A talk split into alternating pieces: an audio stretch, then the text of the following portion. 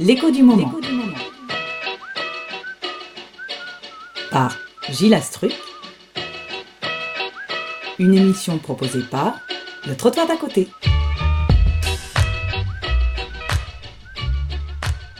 Bonjour, nouvelle rubrique de l'écho du moment. Plus précisément aujourd'hui, j'aimerais vous donner quelques regards intéressants sur la population française.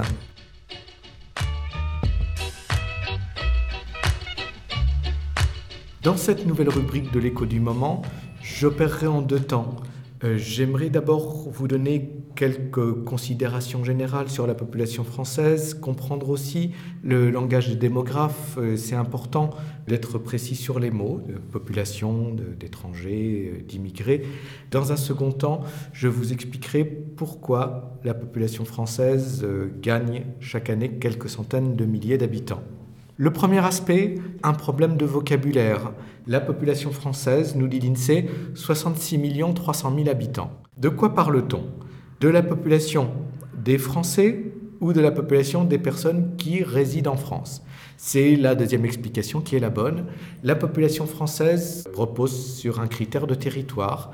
Lorsqu'on dit voilà, que la population française représente un peu plus de 66 millions d'habitants, il ne s'agit pas spécifiquement de la population des Français, mais de la population des personnes qui peuplent durablement le territoire français, que ces personnes aient la nationalité française ou soient étrangères. Dans cette population, nous évacuons les personnes qui sont transitoirement sur le territoire français. Euh, quand des personnes viennent euh, quelques jours euh, ou quelques semaines passer des vacances en France, ces personnes ne sont pas comptées dans la population française. Les personnes qui, dans le cadre des recensements effectués par l'INSEE, sont comptées comme faisant partie de la population française, ce sont les personnes qui résident durablement sur l'idée au moins un an sur le territoire français. Un aspect qui étonne toujours, c'est que lorsque l'INSEE nous donne les chiffres des étrangers et des immigrés, ces chiffres ne coïncident pas. Ainsi, en arrondissant à nouveau, les étrangers sont 4 millions début 2015, alors que les immigrés sont 6 millions. Pourquoi cet écart? Bah, Tout bonnement parce que la définition n'est pas la même. Les étrangers, ce sont toutes les personnes qui résident en France, mais n'ont pas la nationalité française. Les immigrés, l'approche est autre. Hein. D'un immigré, il y a l'idée d'un mouvement migratoire. Eh bien, il faut retenir la définition suivante. Un immigré en France est une personne qui est née dans un autre pays que la France et qui, au moment où elle est arrivée en France, n'avait pas la nationalité française. Bon, cette personne restera toujours une immigrée, parce qu'on ne remettra pas en cause le fait qu'elle a connu un mouvement migratoire et qu'elle arrive en France avec une autre nationalité que la nationalité française. Mais depuis, sa situation a pu changer de cas de figure. Soit au moment de l'observation, la personne est toujours une étrangère, donc elle est à la fois immigrée et étrangère. Soit, entre-temps, la personne a acquis la nationalité française et la personne reste une immigrée, ça, elle l'est pour toujours. Mais si la personne a acquis la nationalité française, elle n'est plus comptée comme étrangère. Bon. Ainsi, euh, parmi la population des immigrés, donc les 6 millions d'émigrés, environ 40% ont la nationalité française, c'est-à-dire qu'il y a eu une euh, nationalité française par acquisition entre-temps et le temps passant. 60% des immigrés n'ont pas la nationalité française. Cela ne veut pas dire qu'ils ne pourront pas l'acquérir plus tard, mais euh, ce sera ultérieurement. Euh, en fait, lorsqu'on observe la population à un moment donné, l'observation vaut pour maintenant. Elle ne vaut pas pour euh, dans 5 ans ou 10 ans. Bon, dernier aspect, pour bien voir les cas de figure, c'est qu'il y a des étrangers en France, environ 500 000, qui ne sont pas des immigrés. Ils ne le sont pas parce qu'ils n'ont pas connu de mouvement migratoire. Ça veut dire tout bonnement qu'ils sont nés en France mais qu'en l'état actuel, ils n'ont pas la nationalité française parce que les dispositions du Code de la nationalité ne leur permettent pas d'avoir la nationalité française à la naissance. Bon, c'est le cas de beaucoup d'enfants et d'adolescents dont les deux parents sont étrangers et pour cette raison, voilà, ne peuvent pas avoir la, nationalité française. Ils l'auront plus tard et notamment, voilà, ils l'auront de droit à l'âge de 18 ans euh, si toutefois ils ont résidé régulièrement dans les cinq années qui précèdent euh, sur le territoire français. Un autre aspect caractéristique de la population française est sa répartition par grandes tranches d'âge. C'est sans doute un des aspects les plus importants dans le champ des politiques sociales. C'est-à-dire, lorsqu'on s'intéresse dans les politiques publiques à certaines tranches d'âge, l'accueil de la petite enfance, les politiques de protection de l'enfance, ou encore les politiques en faveur des personnes âgées, l'aspect démographique est très important, sauf là qu'il nous renvoie à des tranches d'âge. Bon, qu'est-ce que l'on constate dans le cas de la France? C'est par rapport aux pays de l'Union européenne une natalité assez dynamique, j'y reviendrai tout à l'heure. Toutefois, euh, dans l'évolution globale, les jeunes de moins de 20 ans représentent un pourcentage décroissant de la population. Si je nous situe euh, une bonne génération avant, dans les années 70, près d'une personne sur trois avait moins de 20 ans. Aujourd'hui, c'est le cas d'une personne sur quatre, donc euh, un déclin en valeur, euh, en valeur relative. Euh, par contre, de l'autre côté, c'est les plus de 65 ans dont la part relative a beaucoup augmenté. Dans les années 70, les plus de 65 ans, environ une, une personne sur 10. C'est le cas aujourd'hui de près d'une personne sur cinq. C'est ce que les démographes appellent le vieillissement de la population. Le vieillissement de la population, euh, pas le fait que les gens vieillissent, parce que tout le monde vieillit. Vous, moi, on vieillit, on est plus vieux euh, demain qu'aujourd'hui. Le vieillissement de la population, c'est de mesurer effectivement l'importance croissante des plus de 60 ans ou des plus de 65 ans. Il faut trouver un critère. Aujourd'hui, c'est plutôt les plus de 65 ans au sein de la population française. La deuxième partie de mon intervention porte sur les mouvements annuels de population. L'idée euh, est celle-ci, c'est que la population ne reste pas stable d'une année sur l'autre. Plus précisément, pour la population française, la population progresse d'environ 300 000 personnes chaque année. Ça a été le cas en 2014 d'ailleurs, quasiment euh, très exactement, la population a progressé de 300 000 personnes. Le tout est de comprendre les ressorts de cette progression.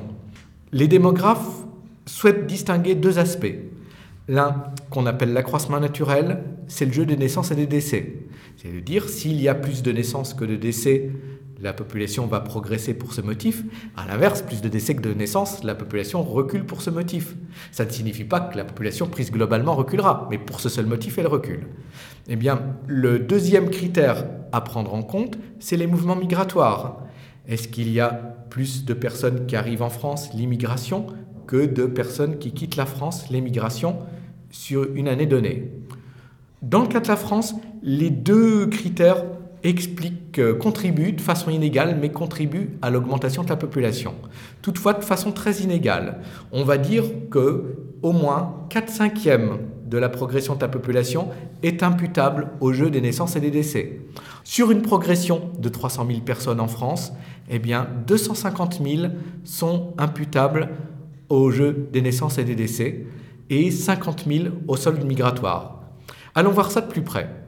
Une caractéristique de la France, et c'est loin d'être le cas de beaucoup de pays qui nous entourent, c'est que la progression de la population est très majoritairement imputable à l'accroissement naturel, c'est-à-dire au fait qu'il y a plus de naissances que de décès. Prenons le cas des chiffres en France, 800 000 naissances, 550 000 décès.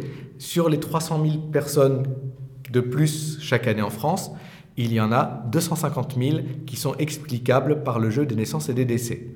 Eh bien, les 50 000 restants, c'est le solde migratoire. Alors, le solde migratoire, justement, ça ne veut pas dire qu'il y a seulement 50 000 euh, immigrés qui arrivent en France. Il y en a 200 000, peut-être un peu plus, parce que c'est difficile à mesurer. Il y a une part d'immigration clandestine. Bon, le reste, c'est une euh, évaluation de l'émigration, c'est-à-dire des personnes qui quittent la France, des Français qui partent habiter à l'étranger, aussi des étrangers qui quittent durablement le territoire français, c'est ce qu'on appelle l'émigration.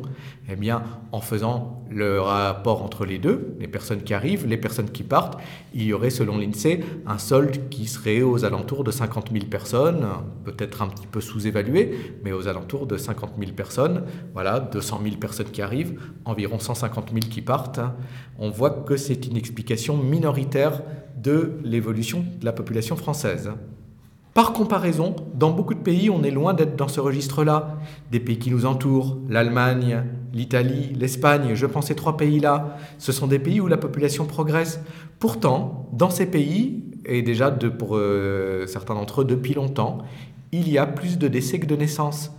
Donc, ce qui explique l'accroissement de ces populations, c'est le solde migratoire qui est plus important dans ces pays que dans, que dans le nôtre. Hein. Euh, s'il n'y avait pas l'immigration dans le cadre de ces pays, Allemagne, Italie, Espagne, la population reculerait. C'est donc euh, les flux migratoires qui permettent à ces pays une certaine hausse de leur population. Il arrive, un cas intéressant est celui de la Russie, c'est que la population recule parce que les deux critères des démographes, le solde naturel et euh, le solde migratoire, jouent tous les deux dans le sens d'une baisse. Ainsi, en Russie, déjà depuis une vingtaine d'années, il y a davantage de décès que de naissances, mais par ailleurs, un pays comme la Russie est caractérisé par davantage d'émigration que d'immigration, et c'est la raison pour laquelle la Russie perd chaque année plusieurs centaines de milliers d'habitants. En conclusion, ce qui apparaît au travers des bilans démographiques de l'INSEE des dernières années, c'est, disons, deux, deux aspects importants. Un aspect, c'est une population qui progresse et très principalement par le jeu des naissances et des décès. Si la population française progresse, c'est qu'il y a davantage de naissances, il y a une natalité assez dynamique en France, et euh, le solde migratoire est beaucoup moins explicatif sur les évolutions de la population française. Un autre aspect important mis en évidence par l'INSEE, c'est le vieillissement de la population française. La part des personnes âgées ne cesse d'y représenter une part plus importante, d'une part parce que les personnes âgées vivent de plus en plus âgées, mais cet aspect s'est intensifié depuis quelques années aussi avec l'arrivée des générations nombreuses du baby-boom à l'âge de 65 ans. Voilà pour cette chronique aujourd'hui, quelques regards sur la population française, ses évolutions. Je vous retrouve bientôt pour une nouvelle chronique de l'écho du moment.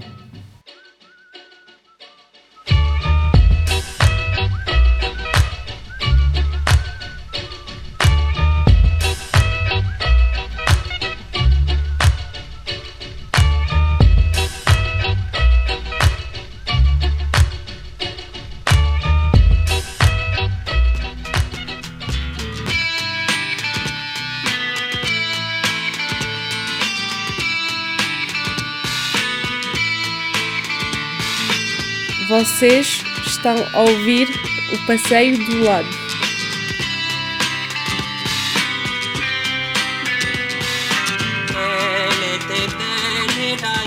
La chanson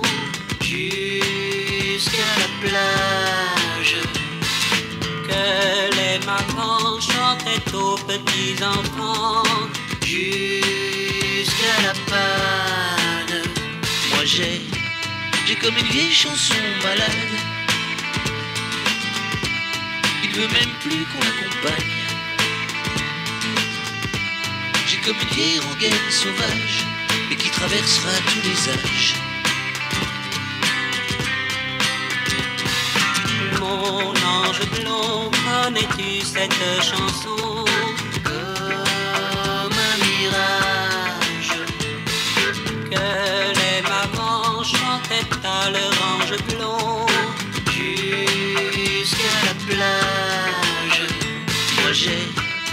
Comme une vieille chanson malade. Il veut même plus qu'on l'accompagne.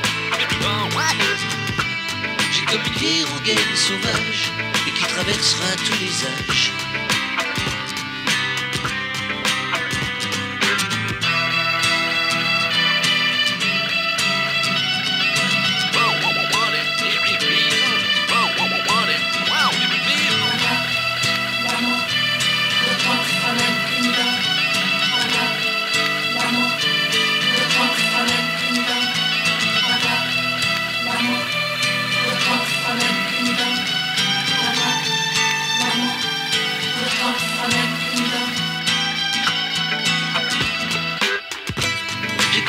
Chanson malade. Il veut même plus qu'on l'accompagne. J'ai comme une vieille rengaine sauvage et qui traversera tous les âges. Moi j'ai, j'ai comme une vieille chanson malade. Il veut même plus qu'on l'accompagne. J'ai comme une vieille rengaine sauvage traversera tous les âges.